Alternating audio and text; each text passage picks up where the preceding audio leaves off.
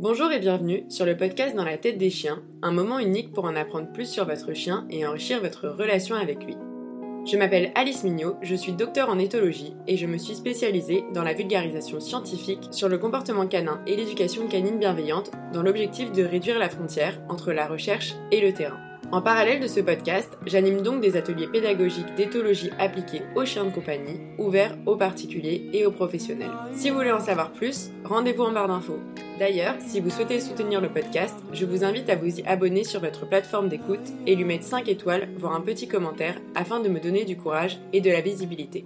Bonne écoute je sais que cet épisode est censé être l'épisode scientifique du mois, mais vu que c'est le dernier épisode avant le mois de septembre, j'ai eu envie de pousser une petite gueulante. En fait, j'ai eu plein d'idées d'épisodes, mais au final, vu la tournure du monde du chien actuel et vu les messages que je reçois, je voulais faire un petit épisode de mise au point sur ce qui doit vous alerter quand vous contactez un éducateur canin, en fait, parce que je me rends compte que encore maintenant, dans les pros du monde canin, il est vraiment difficile de faire un choix et en fait, parfois, vous allez avoir affaire à des gens qui vont se dire en positif mais ne le sont pas vraiment ou des gens qui assument clairement que maltraiter un chien, ce n'est pas grave. Donc pour la petite histoire, si vous ne me suivez pas sur Instagram, tout est parti d'un mail que j'ai reçu. Donc pour faire gros, on parle d'un chiot de 5 mois qui fait de la protection de ressources sur friandises avec un grognement à 3 mètres. On a aussi une morsure au sang sur un de ses humains référents qu'il grondait quand il a grogné sur un gosse. Les humains, qui ont évidemment voulu bien faire face à la situation, ont donc fait appel à une éduque pour éviter que le problème ne s'aggrave. Ils me contactent donc en m'expliquant ce que leur a dit l'éduc. Donc l'éduc a fait un bilan comportemental où elle leur a expliqué qu'ils avaient un chien capricieux à cause de sa race primitive et elle leur a dit que c'était un chien dominant et qu'il fallait absolument lui montrer qu'il n'était pas chez lui. Donc on est sur une éduque déjà qui tient des propos qui ne sont plus censés exister en éducation canine, genre parler de dominance et euh, accorder une réelle importance au fait qu'une race soit primitive ou pas, qui utilise la peur sur les humains référents, qui les met en situation de conflit avec euh, leur petit chiot tout mignon qui est en fait un énorme psychopathe qui va finir par prendre le dessus. Et l'éduc a enchaîné avec des conseils bien anciens, qui sont encore une fois ne plus censés exister, tels que ne pas dormir dans la chambre, ni sur le canapé ou le lit, ainsi que des conseils d'acheter une cage pour que le chien y reste toute la journée quand il fait des bêtises de type destruction, par exemple chaussettes, plantes, télécommande. Je rappelle encore une fois que si vous n'avez pas envie que votre chien dorme dans votre lit, il n'y a évidemment aucun problème là-dessus, tant que c'est lié à de l'hygiène ou votre propre confort personnel, et pas parce que vous avez peur qu'il devienne dominant. Mais bref, nous sommes sur un chiot de 5 mois qui peut avoir des comportements assez normaux tels que la destruction. Et dans ces cas-là, le meilleur conseil reste d'apprendre aux humains à ranger l'appartement plutôt que de vouloir foutre le chien dans une cage pendant des heures et des heures. Et là, on arrive au pompon sur la Garonne. Pour solutionner la protection de ressources, l'éduc leur a demandé de systématiquement à chaque repas de venir tirer sur le collier du chien pendant qu'il mangeait et de l'arrêter. Si le chien grognait, il était privé de gamelle pendant 20 minutes. À quel moment quelqu'un qui est censé s'y connaître un minimum en comportement canin peut conseiller ça? C'est complètement dangereux et injuste. On n'embête pas un chien qui mange un point, c'est tout. On ne va pas l'embêter, on ne le prive pas de nourriture. C'est complètement aberrant qu'une éduque puisse conseiller ça. Et pourtant, je sais que ce n'est pas la seule. Donc au niveau des résultats, sans grande surprise, les humains ont voulu bien faire et donc ont suivi les conseils. Donc pendant deux jours, le chien a écouté au point que quand il lui disait de continuer de manger, il ne savait pas s'il pouvait manger, il avait même peur d'aller vers sa gamelle. Au bout d'une semaine, évidemment, la situation s'est empirée et il y a une conséquence sur la relation du chiot avec son humain référent homme, puisqu'il ne l'écoutait plus, il n'attendait plus son go pour manger la gamelle, et en balade, il ne revenait plus au rappel. Du coup, c'est la nana référente qui m'a envoyé un mail et elle me dit peut-être parce que c'est l'homme qui avait fait le plus l'exercice avec le chiot. Effectivement, c'est bien la personne qui va le plus répéter ce comportement inapproprié vers qui le chiot va avoir le plus de mal. Donc ces humains ont fait une petite pause, puis ils ont recommencé à venir le caresser, l'embêter quand il mangeait, et en mettant des friandises en plus dans la gamelle pour associer leur approche à quelque chose de positif. Mais le midi, donc du jour où les personnes m'ont envoyé le mail, quand l'humain homme s'est approché, il l'a mordu. Heureusement, en fait, ils ont arrêté ça parce qu'ils se sont rendus compte que ça ne faisait qu'aggraver la situation. mais ils se sont aussi rendus compte que le mal était déjà fait et que quelque chose avait été cassé entre eux et leur chiot. Effectivement, d'avoir ce type de comportement, ça vient forcément casser quelque chose. C'est rattrapable, il n'y a pas de souci là-dessus normalement, mais ça n'empêche que ces personnes qui voulaient bien faire ont été conseillées à faire le pire, que ce soit pour le bien-être de leur chien, mais aussi pour leur propre sécurité physique. On est donc bien face à des conseils coercitifs qui ne font que pousser le chiot dans ses limites. Et qu'est-ce qui se passe? Évidemment, quand on pousse un chien, ben, soit le chien va finir par s'éteindre totalement, soit il va répondre de plus en plus fort. Donc je vous rappelle l'échelle d'agression, d'abord en signaux d'apaisement, puis ça va augmenter, évitement, figement, et à un moment on a le grognement, et ça finit par la morsure. Mais avant ça, on a tellement d'étapes sur lesquelles travailler. Et du coup, les conseils, même recommandations de cette professionnelle me gavent profondément parce que, premièrement, niveau bien-être du chien, on n'est pas bon et que, deux, niveau sécurité des humains, ces humains référents, mais aussi les autres humains qui vont aller chez eux, c'est vraiment extrêmement dangereux comme conseil. Et ce n'est malheureusement pas le premier mail comme ça que j'ai reçu et je vous rassure, on a commencé un suivi avec ces humains-là et on va rattraper ces dégâts bien évidemment en déconstruisant bah, tout ce que cet éduc leur a appris. Et en fait, heureusement que les humains ont senti que quelque chose n'allait pas et n'ont pas continué de pousser ou continué un suivi avec cet éduc. Mais en fait, c'est hyper difficile de se positionner quand quelque chose ne vous semble pas juste, pas bon pour votre chien ou pour vous, alors qu'en fait vous êtes censé être face à un pro qui sait mieux que vous et qui est censé vous donner les meilleurs conseils pour le bien-être de votre chien et la relation avec lui. Je sais aussi bien que vous à quel point l'éducation de nos chiens implique une énorme part d'émotionnel, de volonté de bien faire et de culpabilité. Si vous avez écouté d'ailleurs les conseils d'un éducateur en coercitif, encore une fois, vous n'y pouvez rien. Vous ne saviez pas, c'est lui le pro et pas vous. Et si vous êtes encore un peu perdu ou culpabilisé, je vous invite à aller écouter l'épisode où je parle de l'expérience de 1000 grammes qui s'appelle Pourquoi obéit-on aux éducateurs qui font du mal à nos chiens? Donc j'en avais déjà parlé dans l'épisode 2, mais je le remets ici, une petite liste pour savoir si votre éduc utilise des méthodes traditionnelles qui vont contre le bien-être des chiens. Donc il y avait quelques points. Donc le premier, il vous conseille le collier semi-étrangleur, étrangleur Torcatus Licol afin de mieux maîtriser votre chien. Petit 2, il crie voire hurle pour donner des ordres. Petit 3, il conseille le coup de sonnette pour apprendre la marche au pied, remettre le chien en place ou travailler le rappel en mettant son pied bien fermement sur la laisse. Petit 4, il éduque votre chien à votre place en ne vous laissant pas la possibilité de créer de relation de confiance avec lui, alors évidemment hors cas de réactivité ou de rééducation comportementale. Il épuise votre chien en le soumettant psychologiquement et ou physiquement pour que votre chien soit plus docile. Petit 6, il utilise la peur ou la contrainte pour que votre chien écoute. Petit 7, il empêche votre chien d'exprimer son mécontentement avec par exemple des grognements. Petit 8, il peut aussi vous laisser penser que votre chien est indomptable. Et j'ai rajouté un petit 9, il vous parle mal, vous fait culpabiliser, vous dit que vous êtes nul, etc. Je vous dis tout ça parce qu'il faut vraiment faire attention et c'est très à la mode de dire qu'on est éduque en positif et on a bon nombre de pages Facebook d'éducateurs canins soi-disant en positif qui sont remplis de concepts et d'outils en coercitif. Et il y a aussi des bouquins et des éduques qui ne tapent pas les chiens, non non non, à la rigueur ils ne leur crient pas dessus, mais ils vont vous parler de dominance, d'être le chef de meute, qu'il faut s'imposer, qu'il faut punir votre chien sinon ça va devenir un être horrible. Dans ces punitions-là, on a la punition verbale, on a la canette qui est un objet de torture à lui tout seul, les coups de sonnette, on a même le fait d'enfermer le chien, de le traîner jusqu'à son lit ou à sa cage. Et puis en fait, on se rend vite compte que même chez les positifs, parfois il y a des concepts qui vrillent.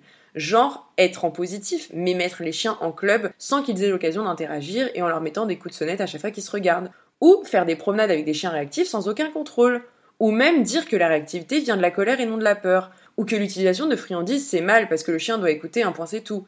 Comme si parfois en fait les notions scientifiques, mais aussi d'être vivant et de bien-être pouvaient sauter de la tête des gens. Comme si le chien était juste voué à écouter ses humains, comme ça parce que voilà, c'est un chien et il doit le faire. Alors dans cet épisode, on ne rentrera pas non plus dans le patriarcat et l'éducation canine, car je veux lui consacrer un épisode à lui tout seul. Mais bon, on n'est pas fini avec les éduques masculins qui veulent soumettre tous les chiens et ou asseoir leur volonté d'autorité sur la tronche des gens, et particulièrement des éduques femmes. Je vous ai donc demandé sur Instagram de me dire ce qui vous avait fait tilt et qui vous avait donné envie de quitter votre éduque en vous disant merde, là il y a un truc qui pue. J'en parle pour ceux qui peuvent avoir des doutes encore sur le comportement de leur éducateur. Alors attention, encore une fois, je ne cherche pas à vous culpabiliser vous, Si vous avez fait ça, si vous faites ça, vous ne pouvez pas savoir, vous faites confiance, ce n'est pas votre responsabilité. Et si vous faites ça d'ailleurs, j'espère que cet épisode vous aidera à mieux comprendre pourquoi votre éducateur est à la ramasse sur ses connaissances scientifiques et j'espère que ça vous aidera à avoir une relation plus saine avec votre chien. Donc dans ces conseils-là, on va commencer par mon préféré qui est la nécessité d'être ferme. On a longtemps parlé, et j'ai longtemps prôné ce concept d'ailleurs, de la main de fer dans un gant de velours. En fait, c'est le principe d'être ferme, mais en même temps donner des friandises à son chien à côté quoi. Il faut que les chiens aient un cadre, c'est évident, mais la fermeté n'apporte rien. Vous pouvez aussi avoir un éduc qui va banaliser la violence, qui va vous dire de taper sur son chien, mais seulement avec un journal et de façon occasionnelle, histoire de pas trop le traumatiser. Vous avez d'autres éducateurs qui vont assumer clairement et vous dire de taper votre chien. Donc vous m'avez fait des témoignages de coups de poing sur le chien, de petits coups de pied et de taper son chien avec la laisse. Ce n'est pas possible qu'un professionnel conseille de la violence physique. Il y a aussi ceux qui vont conseiller de pas taper le chien mais par contre de pouvoir lui gueuler dessus. Alors ça c'est un concept sur lequel je ne comprends pas trop pourquoi les éduques vous conseillent de gueuler sur votre chien, sachant que malheureusement, réflexe humain et il peut vous arriver de gueuler sur votre chien. Quand j'ai des gens en clientèle et quand mes potes éduques ont des gens en clientèle, on ne conseille jamais de gueuler on prend en compte le fait que ça peut arriver parce que nous sommes humains et que parfois on se laisse déborder. Mais ce n'est pas un conseil, ce n'est pas une recommandation. ça reste une violence verbale en fait. C'est pas censé être toléré, ça peut arriver, mais ce n'est pas dans la norme si vous voyez ce que je veux dire. Le conseil numéro 2 qu'on vous a donné et qui est une grande spécialité d'un éducateur bien connu qui fait toutes ses pubs sur mon YouTube en ce moment, c'est d'utiliser une canette de cailloux. Les éducateurs vous ont conseillé ça pour stopper un comportement, capter l'attention de votre chien et aussi calmer la réactivité. Le problème, c'est que le bruit est dérangeant pour le chien plus que pour nous et que ça lui fait peur. En fait, c'est le même principe que cet outil de merde qui est le pet corrector. Donc, je sais pas si vous voyez, mais c'est un petit pchit d'air qu'on fout dans la tronche du chien. Sauf qu'en plus, le pet corrector ajoute de la douleur dans le museau parce que les museaux des chiens sont remplis de nerfs. Ça va aussi avec le conseil que j'ai vu la dernière fois en balade, de se balader avec une bouteille d'eau et d'arroser son chien quand il fait une connerie.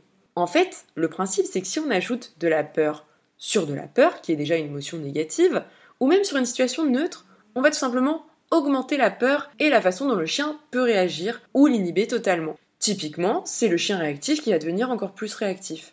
Moi, j'en ai une dans mon quartier qui de base ne faisait qu'aboyer sur les gens. Ils sont allés voir un super éducateur dans le nord lyonnais qui leur a dit de mettre un petit coup de sonnette sur le chien, petit mais quand même violent, à chaque fois que le chien voyait un humain. Résultat, maintenant, le chien n'aboie plus, il claque des dents quand il voit un humain. Pourquoi? Parce qu'il a peur, qu'il est stressé et qu'on rajoute une tension en plus dessus.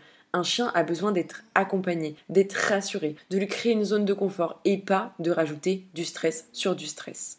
Petit tips d'ailleurs, regardez la tête de votre chien si vous faites encore ça. Vous allez voir plein de signaux d'apaisement, voire des signaux de peur.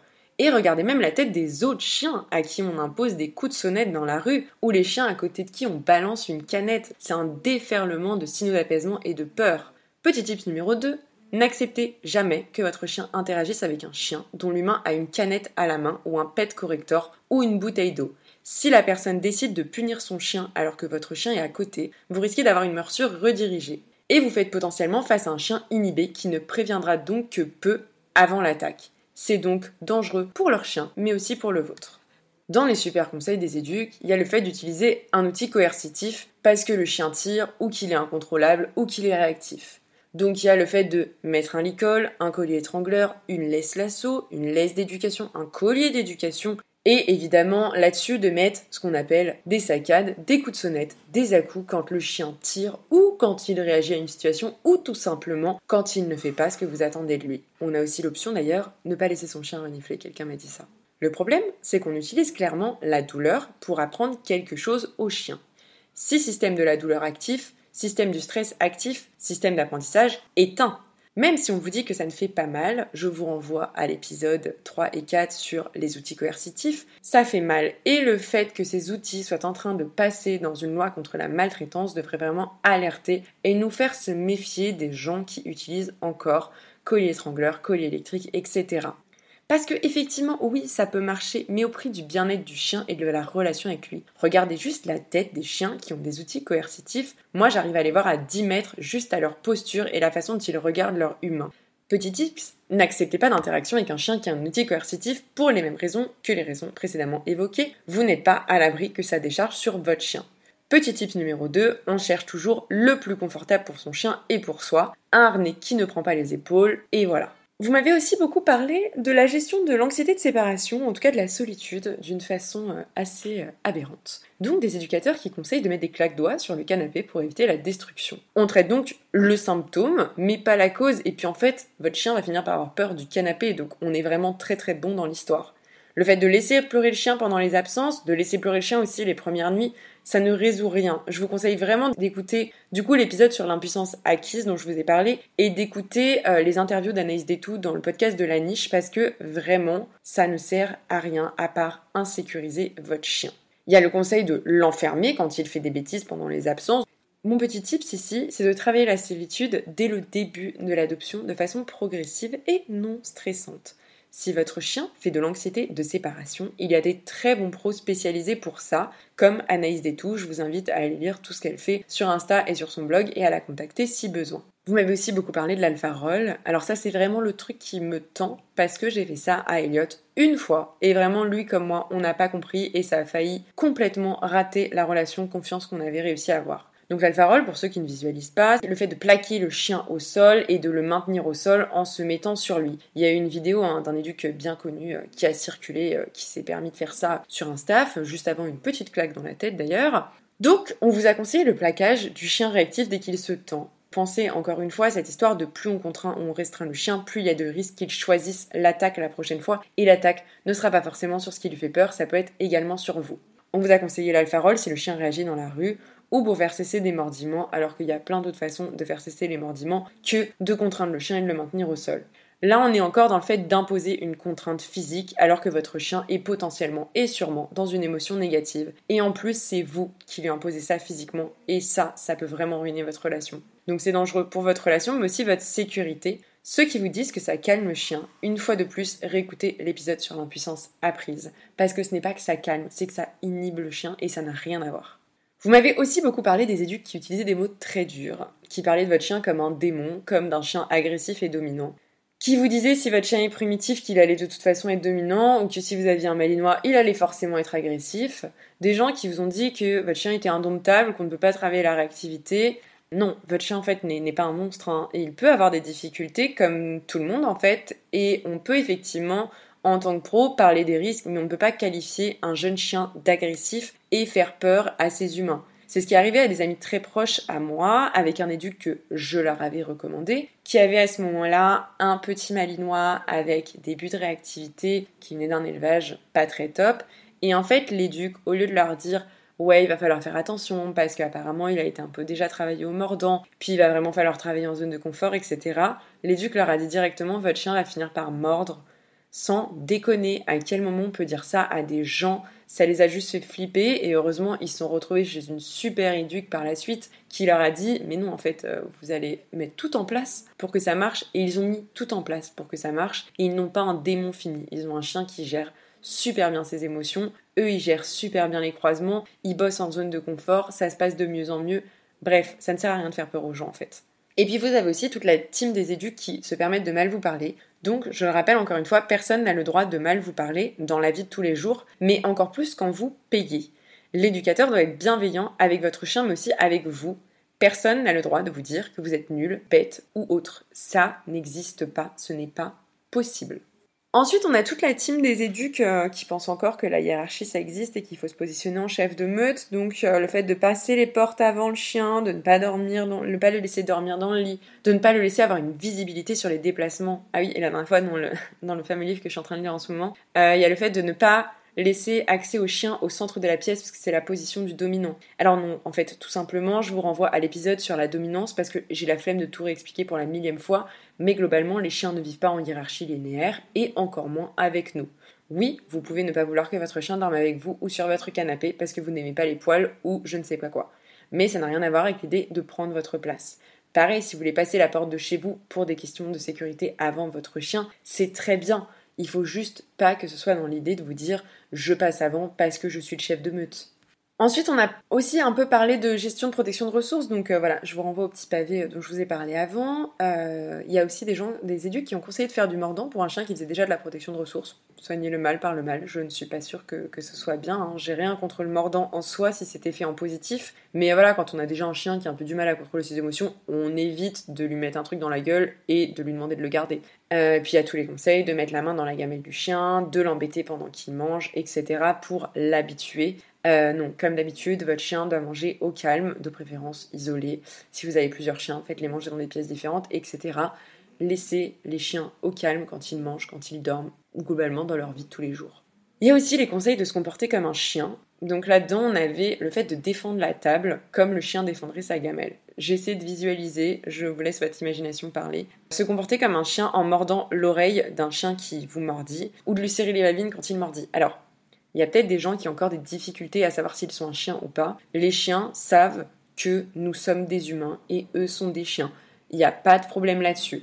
Et la moindre violence que vous allez leur imposer, il va bien comprendre que vous êtes un humain qui fait ça. Et d'ailleurs, trois quarts du temps, le fait de dire euh, oui mais je fais ça parce que la mère fait ça assez chiot, etc. Genre prendre par la peau du cou et secouer ou mordre l'oreille, euh, ce n'est pas des chiens adaptés qui font ça. Ce n'est pas des chiennes adaptées qui protègent les gamelles et foutent leur chiot au sol. Ce n'est pas des chiens adaptés qui défoncent un chiot au sol. Globalement, les chiens entre eux ne s'imposent pas de la violence comme ça. Donc vous n'êtes pas un chien, vous êtes un humain et vous comportez comme un humain avec votre chien. Il y a eu tout un passage qui m'a beaucoup énervé. Vous avez été vraiment énormément à avoir des chiens euh, qui ont peur, donc euh, qui ont, qui l'anxiété. Je vous invite à écouter les épisodes où j'ai parlé de peur et anxiété. Donc c'était les deux épisodes avant, je crois, ou trois épisodes avant. Je vous ai parlé de, peur et d'anxiété au niveau scientifique, mais aussi moi comment je gère avec Bocuse. Ce qui n'a rien à voir avec euh, les conseils qu'on a pu vous donner.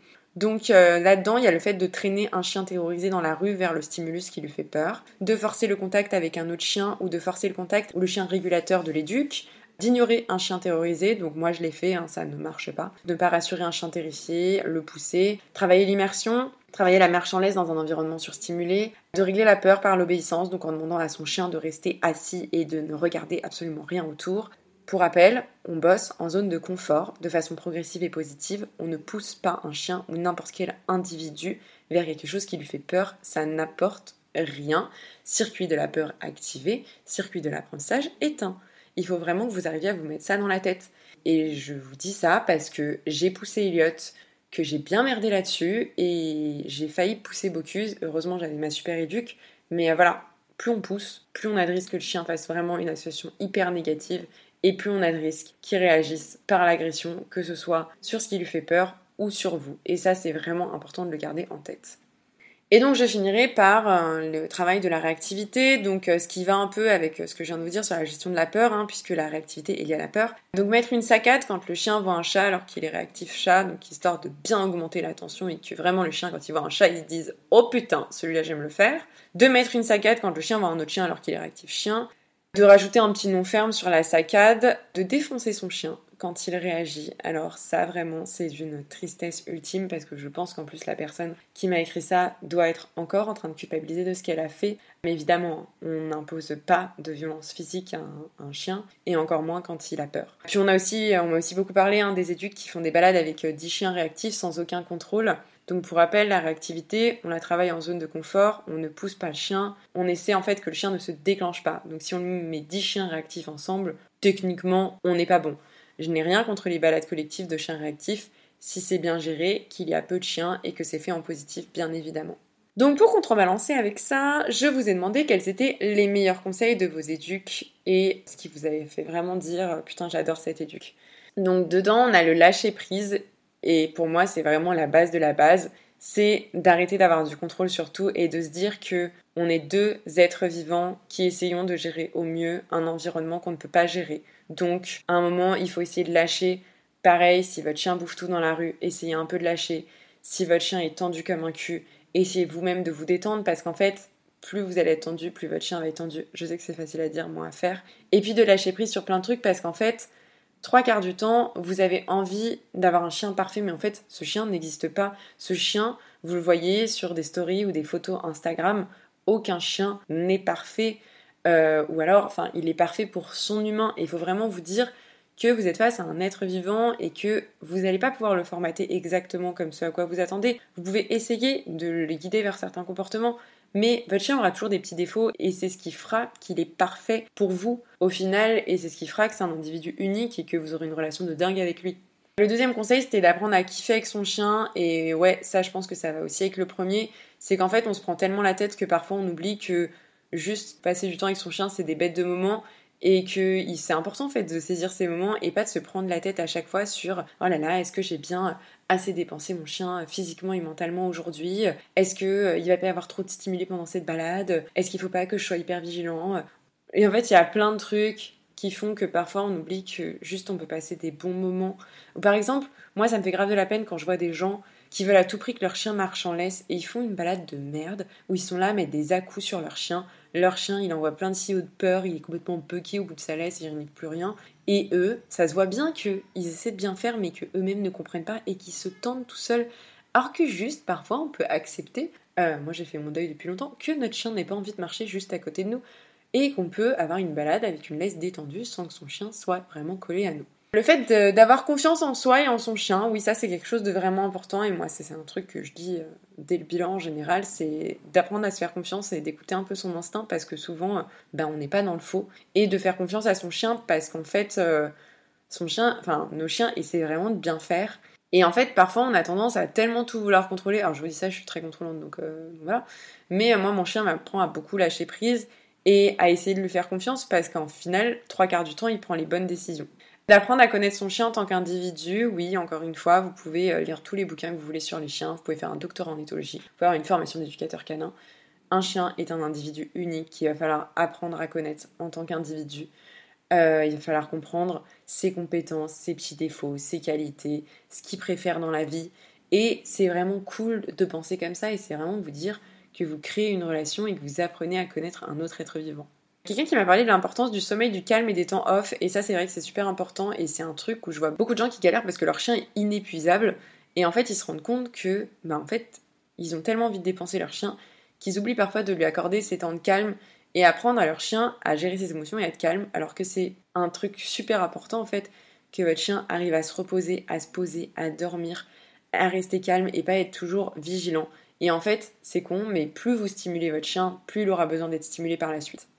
Quelqu'un qui a parlé de bouteille des émotions, donc euh, surveiller le remplissage de cette bouteille et la vider régulièrement, donc ça c'est ce qu'on appelle l'empilement des déclencheurs, et c'est un peu comme nous quand on parle de la goutte d'eau qui fait déborder le vase. Et moi souvent en clientèle, je dis que au bout d'un moment dans une balade, quand on a trop de déclencheurs, il faut arrêter la balade parce qu'en fait votre chien n'arrivera pas à redescendre tout seul. Donc on essaie évidemment de gérer au mieux l'environnement, mais parfois c'est pas possible. Et typiquement, votre chien va avoir une trottinette qui va passer vite à côté de lui, puis un enfant qui va hurler, puis un chien qui va lui grogner dessus. Et en fait, votre chien, il va être juste complètement submergé par ses émotions et il pourra pas redescendre. Le meilleur moyen pour faire redescendre son chien dans ces cas-là, c'est de le promener en environnement où il n'y a pas grand-chose, genre la forêt, et lui accorder une activité masticatoire. D'apprendre à lire son chien, donc d'apprendre le comportement canin, mais aussi d'apprendre à lire son propre chien. Et ça, ce que je dis toujours en atelier, c'est qu'en fait, comportement canin est assez simple une fois qu'on a les bases, mais ce qui est intéressant, c'est de savoir nous, notre chien, comment il se comporte quand il stresse, quand il est content, de pouvoir faire attention au moindre changement comportemental et de se dire ok là c'est trop pour lui. Et ça c'est vraiment important et en fait plus vous allez avoir une bonne relation avec votre chien, plus vous allez le comprendre. Le fait de travailler en zone de confort, bien évidemment, mille fois. Que votre éduque ait des paroles bienveillantes et encourageantes avec vous. Ça c'est vraiment un truc qui est super important et je pense que ça fait partie vraiment du boulot des pros. Donc je sais pas si c'est mon côté psy qui dit ça, mais en fait plus on encourage les gens, plus on est dans le renforcement positif, mieux ça va aller avec leur chien. Cette petite idée est très mignonne d'avoir une boîte à bons souvenirs pour la rouvrir dans les moments où ça va pas avec son chien et je la conseille très fortement aux gens qui ont un chien réactif ou un chien qui a peur de tout. Ça permet vraiment de se rappeler les moments où on était winner avec son chien, dans les moments où ça va pas trop et on se dit putain je suis nul, aujourd'hui ça va pas du tout. N'hésitez pas à rouvrir cette petite boîte et à voir des super moments où vous avez grave géré avec votre chien et c'était hyper positif pour votre relation, pour son bien-être, etc. De laisser à son chien le temps de proposer de lui-même, ça c'est un truc qui est super intéressant et qui va avec le lâcher prise, c'est-à-dire qu'on a tendance à demander beaucoup de choses à notre chien, alors que parfois juste le laisser proposer, en fait, il va nous proposer le comportement qu'on attend. Le fait que personne ni aucun chien n'est parfait, que c'est ok, ça je le dis à chaque fois. Personne n'est parfait, c'est tout, c'est comme ça. Il y a un moment, faut arrêter de vouloir être parfait parce que c'est pas possible. De travailler la relation pour éviter que le chien se barre quand il a peur. Donc encore une fois, plus vous allez avoir une relation de confiance avec votre chien, plus vous allez pouvoir gérer les situations difficiles. Et entre autres, si vous avez un chien qui a peur, euh, bah, le fait de lui apprendre à vous faire confiance et dans les moments où il gère pas, de lui dire moi je gère, il n'y a pas de souci avec toi. D'aller au rythme du chien, de ne pas vouloir aller trop vite. Au lieu de penser je ne veux pas que mon chien fasse ça, plutôt penser j'aimerais qu'il fasse. Et ça, c'est vraiment toute une idée euh, d'éducation positive, mais sur les chiens, mais aussi sur les enfants. De se dire j'ai envie que mon chien aille où en fait J'ai envie que mon enfant aille où Et pas euh, oh non, il fait encore un comportement qui me saoule, ou euh, là je sens qu'il va faire une connerie. Non, essayez de guider vers le positif plutôt que d'attendre que le comportement que vous voulez pas arrive et de punir par la suite. Ne pas hésiter à donner plein de friandises. Alors ça, mon meilleur conseil de mon éduc, donner des friandises. Plus ça pue, plus ça plaît aux chiens. Franchement, n'hésitez pas là-dessus, ne lésinez pas sur les friandises. Le fait de remettre en question l'environnement plutôt que vos propres compétences quand vous faites déjà méga bien et qu'il y a peu de progrès. Et ça, c'est mille fois oui. Parfois, l'environnement est contre vous. Si vous avez un chien réactif en environnement surstimulé, vous pouvez tout donner, ce sera toujours un peu compliqué. Et ça, vraiment, je trouve ça bien les éducs qui vous disent que c'est pas de votre faute. Parce qu'en fait, quand vous faites tout bien, bah vous faites tout bien et vous pouvez pas être parfait et vous pouvez pas gérer tout l'environnement parce que ce n'est tout simplement pas possible. Donc comme d'habitude, on fait au mieux dans les conditions qu'on a et ce n'est pas vous qui êtes nul, c'est potentiellement l'environnement qui n'est pas approprié. Il y a aussi le fait de consulter d'autres professionnels et ça je trouve ça super. Euh, moi je suis complètement pro-médication, euh, donc c'est peut-être mon côté psy aussi, mais je n'ai absolument rien contre le fait de donner des médicaments qui travaillent sur l'anxiété à un chien anxieux. Parce que quand on est humain ou chien très anxieux, en fait on a des petites visières qui se mettent devant nos yeux et qui nous font voir que le négatif. Donc c'est aussi le cas de la dépression. Et en fait les médicaments ça permet juste de dégager un tout petit peu ces visières et de voir le monde d'une façon un peu plus positive. Et si votre chien est très anxieux, euh, clairement, c'est très bien de voir un éducant positif, mais parfois il va falloir médicamenter pour que justement votre chien puisse un peu sortir la tête de l'eau et que le travail comportemental puisse se mettre en place. Donc voilà, c'était un épisode un peu long et assez personnel parce que j'en ai clairement ma claque que des chiens soient maltraités par des gens qui sont censés être pros et que des humains du coup soient maltraités par des gens qui sont censés être pros. Une fois de plus, je vous dis que vous faites au mieux et que parfois ça se foire et ce n'est pas grave. Ce qui est important en fait, c'est d'essayer de faire au mieux et que les trois quarts du temps, ça se passe bien avec votre chien. Et si parfois ça ne va pas, il y a des incompréhensions ou vous-même vous êtes à bout de nerfs, ça arrive. Le but c'est de pas taper votre chien et de pas lui hurler dessus. Mais voilà, après, oui, il y a des incompréhensions. Aucun chien n'est parfait, vous n'êtes pas parfait. Et votre éduc est censé vous guider et vous accompagner dans tout ce processus et vous rassurer quand ça ne va pas. Et moi d'ailleurs, je suis vraiment heureuse que la seule éduque à qui on a eu affaire, ce soit Léa de Street Dog Education qui est à Lyon. Et franchement, elle m'a donné tellement de bons conseils qui nous ont permis d'avancer avec Elliot, avec Bocuse, mais aussi avec les autres chiens qui sont passés à la maison. Et en fait, le meilleur conseil qu'elle m'a donné, c'est que je me détende le cul et que j'apprenne à connaître mon chien.